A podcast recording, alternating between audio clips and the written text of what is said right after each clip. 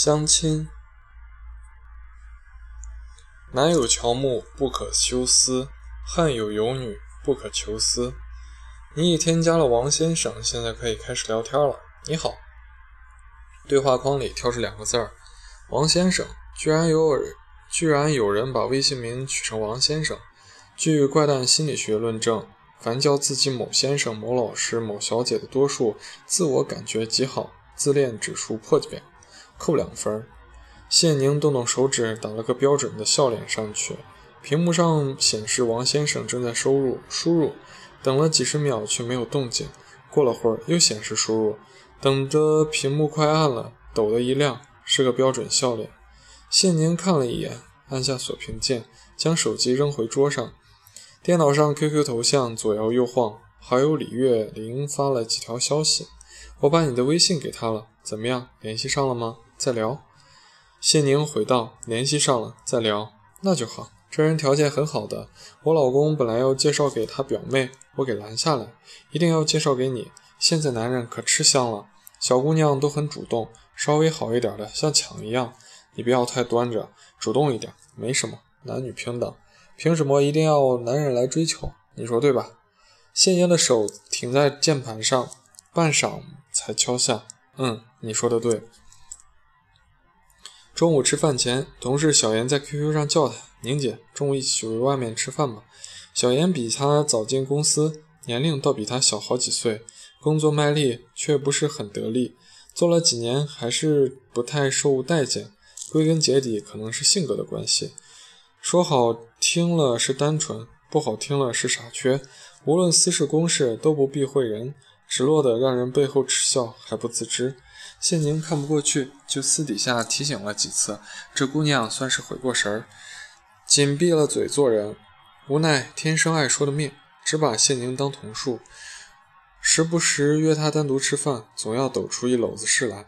好在谢宁生就八卦的心，只求八卦来得更猛些。况且这孩子诚实，每次找他开帮，顺带还买单，有饭吃，有八卦听，何乐不为？小严选的地方是八一八广场的大时代，这广场名取得甚妙，八一八，八一八，切题的很。人声嘈杂，小严说的絮絮叨叨，谢宁听得漫不经心，因为小严今天说的实在没有新意。其实不止今天，差不多这两个月来，小严的主题都是同一个人——西装男。小严和西装男是两年前相亲认识的。据说相亲那天身着一套藏蓝色的西装，小严有西有西装控，当下便看对了眼。西装男对他印象也不错，之后约会了几次，小严心下欢喜，以为两情相悦，正准备好好发展，西装男却不明原因冷淡了起来。小严纳闷，又不好意思问，便转了弯儿，让介绍人去探探路。介绍人当仁不让。当天就问了个明白，喜滋滋的来告诉小严，人家男孩子对你感觉挺好的，就是最近工作有点忙，等忙过这阵儿来约你。小严吃了定心丸，安安静静的等待西装男的来约，时不时的发条消息给他表示关心，既不能太频繁打扰到他工作，又不能太冷漠毫不关心。只过了几个月，那西装男并非没，非但没有来约，连他发的问候消息也不回了。小严不解，分明介绍人说印象挺好的，就是不是哪里出了错，或者有什么误会，只好厚着脸皮再去问介绍人。介绍人听了，沉默片刻，道：“那我有机会再问问。”又等了一周，介绍人也没有回他。小严心中隐约有些领会，但凡他凡事求结果，总觉得这事儿不明不白的，算什么结果？正巧那时候谢宁和他走得近，便原原本本地告诉了谢宁。谢宁听完哑然，脑海中飘过一句话：“单纯也是罪。”本来同事之间的交往最紧要的就是分寸二字，只是一来谢宁为了为人直率，二是小严有点缺心眼，不说实了，恐怕一直钻死胡同里。谢宁沉思了会儿，说：“照我说，西装男不喜欢你，你别等了，相亲去吧。”小严愣了愣，道：“既然不喜欢我，干嘛跟介绍人说对我感觉挺好的？”谢宁扶额：“不是每个人都把喜欢，都喜欢把话说明白了，尤其是男人。你别管他说什么，只看他做什么，行动才是最真实的表达。他不和你联系，就已经说明了一切。接下来半个月，小妍神情呆然，食之无味。谢宁喜欢这回事儿，谢宁知道喜欢这回事儿，一时半会儿转不过来，只劝他别再多想，多认识点人。之后，西装男渐渐从小妍的话题里淡出去，形形色色、奇奇怪怪的男人成为他的新主题。相亲最大的魔力不是遇到对的人，而是遇到奇奇怪怪的人。他把所有的类型的奇葩都集中在了这里。对爱情仍有幻想的姑娘，总以为能相到英俊风趣、不但外观漂亮，而且内心富有的富二代。经过几次相亲的洗礼后，只想找个正常人。这两年里，小杨、小妍不是没相亲。没认识人，问题是相的太多，他便更惦记起西装男。姜还是老的辣，人还是以前的正常，只是这份心他不敢跟谁说，心虚不承认。消失了一年半的相亲男，却在某一个天气晴朗、略有雾霾的日子里满血复活了。相亲男轻轻地扣响了他的微信，问候了一句：“最近好吗？”当他描述到这里时，谢宁用不可思议的语气打断了他：“所以两年前你没有删他？我舍不得。”就这一句舍不得，相亲男又一次进入了他的生活，和以前一样，有时给他发微信，有的时候在他朋友圈里点赞，也会在他的自拍下评论，真美。小燕的心就像一盆枯萎的花，几滴雨水，几线阳光，居然挣扎着硬生生抽出了新芽。这芽活得那么不容易，简直是奇迹，怎舍得不让人知道？那人自然是谢宁。两个月来，谢宁几乎每天。听他念叨西装男，就像朵向日葵。西装男点赞，他就灿烂；没动静，他就耷拉下脑袋。要不是饭都是他请，谢宁根本懒得去。说懒是客气了。好几次“西装男”三个字，听了谢宁直翻白眼。看到小妍那不争气的样子，肝火都忘了。想想吃他几顿饭，真不冤枉。被他气出病来，医药费还得自己掏。据谢宁的猜测，这西装男大概最近吃了哪个女人的瘪。到小妍这里来刷优越感了，这有一搭没一搭的搭他一下，却没有下文。小妍这厮却栽得深，任凭谢宁说一遍一百遍，这男人根本不喜欢你，他却目光炯炯，斗志满满的说：“反正我现在也没有别的人可选，我想为他努力一回。”话说到这份上，除了祝你幸福，谢宁还有什么好说的好劝的？偏小妍虽有决心，没有能力，不知从何努力起。还得请教谢宁，谢宁被他磨不过，心想干脆让他伤到底也好死心。一改策略，鼓励起他来了。小妍的嘴张张合合，终于带了一点的忧伤，抛出今天的问题：“宁姐，接下来我该怎么办？”谢宁回过神，拿起杯子喝了口凉掉的茶，一步步来。他不是在你的朋友圈里点赞点评论吗？你也这样，没事去点点赞，夸上几句，马屁人人爱。再说了，你点评了，他总得回复你吧？一来一往就是两句，一条评论两句，十条评论二十句，二十句，一天和亲妈都说不上二十句话。我们的目标是比亲妈还亲。小妍喜上眉梢，连声道谢。谢宁又嘱咐道：“尽量用疑问句。”下午工作繁忙，繁忙，谢宁连喝水都没顾上，直到下班时才刚刚准备好离开，小跑着去了洗手间，又到茶水间倒了杯凉水。一气灌下，这才瘫坐在椅子上，发出舒服的长叹声。他在横七竖八的桌子上排摸了几下，从文件下分出手机，点开微信，朋友圈上有个数字二的红圈。谢宁微怔，他上一次发朋友圈还是一周前，今天忙得很，也没有评论过别人。点了开来，两个赞，是来自一个伦敦塔桥的头像，名字是王先生。一个赞是赞他很久以前的一张旅游照，还有一个赞是他写过的一段话。每个人都有快乐和悲伤的情绪，可是再精细的解剖，也无法在肉体上找到快乐和悲伤；再先进的医学，也无法进入人的灵魂。谢宁点开自己的朋友圈，滚了一圈，数条数不算多，但也有百来条。王先生点赞那条是挺早以前的了。看来这位王先生在下午研究过他的朋友圈了，可惜他不爱自拍，朋友圈里先有他的照片。王先生点赞的那张只能远远的看到人的轮廓，大约让他失望了。微博上有句名言：“所谓爱，就是看完你的朋友圈。”即使王先生是冲着看照片来的，也能坚持看下来，很不容易。谢宁略有感触，手随心动，也点开了王先生的朋友圈。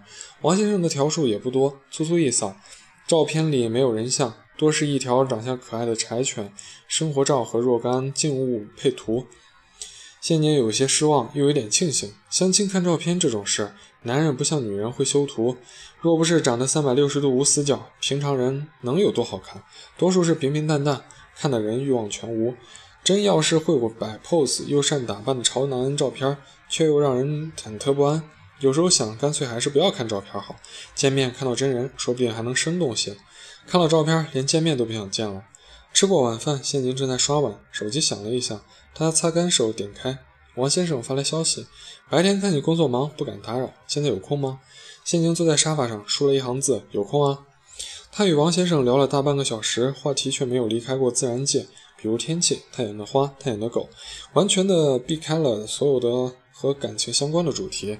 有人轻视，有人轻鄙地说，相亲就是谈工作、收入、房子，一切最现实的条件。其实不然。能默契地谈论收入的，往往能找到归宿；那些既不愿意谈论现实，又无法交流灵魂的，才是相亲界中的中流砥柱。人来人往，日月交替，只有他们还留在那儿谈论着天气。王先生很识相，在谢宁打了个笑脸后，便不再发消息过来，这是个优点，说明他明事理，知进退。然而谢宁望着笑脸后的成绩，半晌在心里默默打了个小叉，扣零点五分。临睡前，他点开朋友圈。做最后的每日审阅，李玲珑又在晒娃，张贤又在放毒，王先生也发了条朋友圈，主题仍然是他的柴犬。狗狗的下方有个熟悉的名字，点了赞，又评论了一条：小严，今天给他洗澡了吗？谢宁的困意像看到了火把的小兽，一下子去了个干净，莫名其妙的脸上一阵潮热，靠着枕头的背脊沁出薄汗来。宁姐。谢宁刚进公司没五分钟，椅子还没坐热，小严就兴冲冲地跑了过来。谢宁拿着桌子上的手机翻了个面，抬头道：“怎么了？”“没啥，就是我昨天照你的去做了。”他没回我评论，但是在微信上叫我了，聊了大半个小时，加起来肯定不止二十句，比跟亲妈的话还多呢。挺好的，再接再厉。小严得到了鼓励，笑得灿烂，拿着杯子走了几步，又过来问他：“那接下来怎么做呢？”谢宁与他对视一秒，感慨道：“我再想想吧。”小严点头，嘴角含笑，含脚步含春。小严，谢宁叫住他：“西装男姓什么？姓王，怎么了？”一个上午，工作还没有开始，已经被小严搅得一团乱。昨晚他就想好了，王先生是他相亲对象这件事儿，还是别跟小严说了。小严的嘴连自己的事儿也把不住，莫说别人的。况且，即使说了这位西装男还在外面相亲，也不能改变什么。赵显言、小严现在的热乎劲儿，没准更觉得从侧面论证了西装男目前确实没有女朋友，反而坚定了他的决心。更主要的原因，他和小严相亲相到同一个人，说不尴尬是假的。李月玲又在 Q 他，衣服连发了好几条。昨天聊得怎么样？约了什么时候见面？谢宁边思考边渐入，删除再渐入，还没约见面，再接触一下。你是不是开不了口？要不让介绍人暗示男生一下？不用了，月玲，你能这么为我着想，我很感激。不过这种事情还是要随缘的，强求不来。李月玲打字的手僵在键盘上，半晌按了右上角的退格键，又重新打了三个字：那好吧。每周三的下午，柳月玲都会把女儿小小玲送到英语早教班来，孩子在里面学习，自己坐在外面和其他家长闲聊。久而久之，和其中有几个。有了不错的交情，你说他的他这到底是为什么？是觉得相亲没面子，还是嫌我多事儿？为了把这男的抢下来给他，我差点和我老公抢吵起来。现在是南方市场，小姑娘多，男人少，特别是优秀的老男人早被人抢光了，找到个好男人多不容易。我叫他主动一点，他却不肯。那跟我说来，我去找人帮他约，这还不行吗？我又不是他妈，我图他什么呀？纯粹是想帮帮忙而已，怪不得蔡倩说这种事儿别去掺和。她这么说，是委婉拒绝我吧？回头我老公知道了，话又要被他给说回去了。小玲妈妈，你别生气，都是这么多年的好朋友了，他怎么会嫌弃你多事儿呢？照我说，没面子是有一点，你一直叫他主动抓紧呀，你是为他好，但当事人总归有点不舒服。我结婚晚，我有体会，当时家里人老催我，我心里也不舒服。我好端端的一个小姑娘，干嘛搞得跟没人要一样？再说了，男人吧，有时候也贱，听上去的未必香。女孩子就该端的时候还是端着点儿。陈晨妈妈也附和：“是啊，现在小朋友、小姑娘是要求高，但男的也确实有问题。我未婚的女朋友们也常说，会来相亲的男人没几个优秀的，优秀的都被人挑了。来相亲的男人，要么本身硬实力不强，要么情商有问题。我有个女朋友，之前相了个男的。”介绍人也是说条件很好，后来两个人第二次见面，那男的居然把妹妹一起带来了。妹妹一会儿嘴馋，一会儿口渴，男的就跑去买，只买妹妹那份儿，没他的。晚上八点说不放心妹妹一个人回去，妹妹都二十岁了，结果一起打了的送妹妹回学校，然后再跟他看电影。看完电影十一点多了，我朋友给家里打了个电话，说男的说你这么大人了，怎么晚这么晚还要去跟妈妈说？李小玲、李月玲听了愣住了，问：“是亲妹妹？亲的，妹控。”教室门打开了，孩子们像小黄鸭一样叽叽喳喳、摇摇摆摆地出来。三个妈妈哪还记得刚刚的话题，迎了上去。那晚，李月玲把小小玲弄上床睡觉，对老公说：“你那个朋友就是介绍给谢宁那个，他们好像聊不太来，要不还是介绍给你表妹吧。不过有好的还是要告诉我，我介绍给谢宁。”后来，王先生在微信上找谢宁聊天，谢宁不是说忙就是发个笑脸。这王先生就是个识趣的。两次以后没了声音，谢宁悄无声息地删了他，如同从来没有加过一般。小妍不知就里，仍然隔三差五地找谢宁聊西装男。谢宁被他烦不过，又想着西装男确实是个人渣，不值得小宁浪费时间，不如早些了断，便教小妍择日告白，把话挑明了。小妍坚决。犹豫不决，我要是挑明了他不喜欢我怎么办？谢宁耻笑：“你们都认识两年多了，他要喜欢你早喜欢了，不喜欢的话你再拖也没用。你这样见不着面，天天发评论，再发两年也不会有什么进展。你要乐意这么拖着也行，就别老来问我怎么办。说到底，这是你的事儿，你自己想清楚就好。”小妍被他说的没趣儿，嘟囔着：“我再想想，坐回自己的位子。”之后一段日子，小妍歇偃旗息鼓，没了声响。谢宁也不问他。要是吃了西装男的闭门羹，正消遣消沉。李月玲那里也没也有阵子没来找他了。谢宁知道上次是服了他的好意，却又无从解释起，只好过阵子再约他出来吃饭。一日，李月玲的 QQ 头像又欢快地闪烁起来，在吗？我跟你说呀。谢宁忙说在，啥事儿？跟你说件神奇的事儿，就上次给你介绍的那个相亲男嘛，我看你不中意，就让老公介绍给他表妹了。结果他表妹一眼就看中了，没想到他平时看起来内向，关键的时候也拼得出。没多久，两个人就好上了。昨天他阿姨说那男的都上过门了，家里人都挺满意，估计今冬明天，今冬明春领证是真的哦。缘分这种事儿，真看对了眼，快起来也真快。心灵猜测，上次是李月玲心中多少有些不平，今日来跟他说这事儿，虽说是一八卦，但也有弦外之音。看，我给你介绍那么好的男人，你不好好把握，现在人家看上了，到手了，幸福的很。谢宁内心戏却是，没想到王先生是这样的渣男，最后竟祸害到李月玲家亲戚去了。早知道当初就应该和盘托出，李月玲也不至于再把他转手批发给亲家表妹了。但事已至此，现在却不好说什么，只当做不知道。反正只是李月楼的远亲。再说了，他现在再来说王先生的坏话，怕我是枉做小人。反正反倒让人生疑，以为他有心不甘。谢妮儿定下心，回复了一段，大致是夸赞这段好姻缘，感慨这世间果然是有缘分一说。这一回话算是与李月莲握手言和，一笑泯恩仇了。当时他没想到，江湖上出来混的，迟早要还的。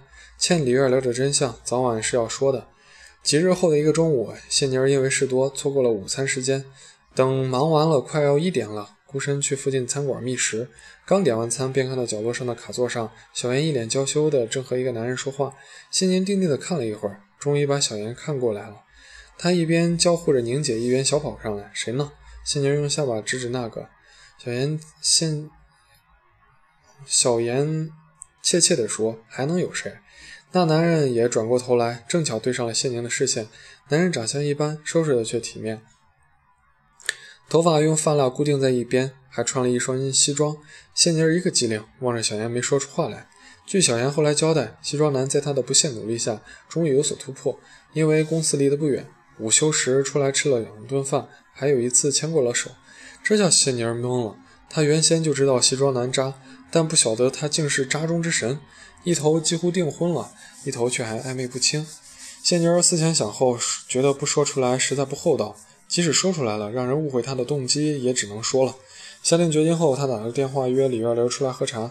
碰巧这天李月玲说本来就有出出去要事儿，出门办事儿，把小小玲交给了婆婆，正好偷得浮生半日闲。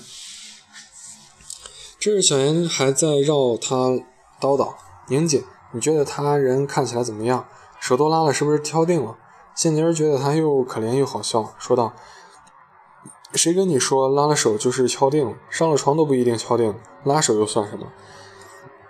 谢宁儿拿起包往外走，走了几步又折回来，拉着他胳膊说：“我只是怕你现在太早，没别的意思，别往心里去。”下午茶的地方离公司不远，但谢宁儿想是想省事儿坐个站公交，没想到一站路堵了二十分钟。进了商场便急急忙忙往电动扶梯走，一不小心踩空了，呀一声向后仰倒。幸好后头有人扶住，及时拖住他，小心！谢宁儿惊魂未定地转身道谢。扶她的男子眉清目秀，那人指指还在移动的扶梯，笑着说：“不客气，还没到，小心又踩空。”谢宁儿脸微热，回过身去，站到平地上，才匆匆往店里赶。李月玲坐在窗口的位置，对面坐了个不认识的女孩，瞥见谢宁，便笑着同她握手。那女孩也抬起脸向他挥挥手。仙妮儿刚走过来，还未说话，那女孩笑着说：“你来啊，你来了，你找我能不来吗？”方才扶她的男子从背后走了上来，从善如流地坐到女孩旁边。李月玲站起来道：“你来了，真是刚刚，真是巧啊，在这里等你，居然看到了表妹也在这里等人。”那两个人眼睛里只有对方，正嗤笑着说。